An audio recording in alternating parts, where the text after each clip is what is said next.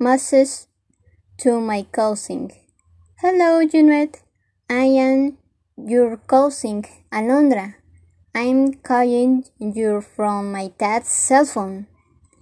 I was in my only English class, but it's raining very hard and the internet failed. I'm using my dad's. Are you could deposit twenty dollars to my phone which is nine six one three six zero two two three three. Please. Sorry to bother you and thanks. See you later.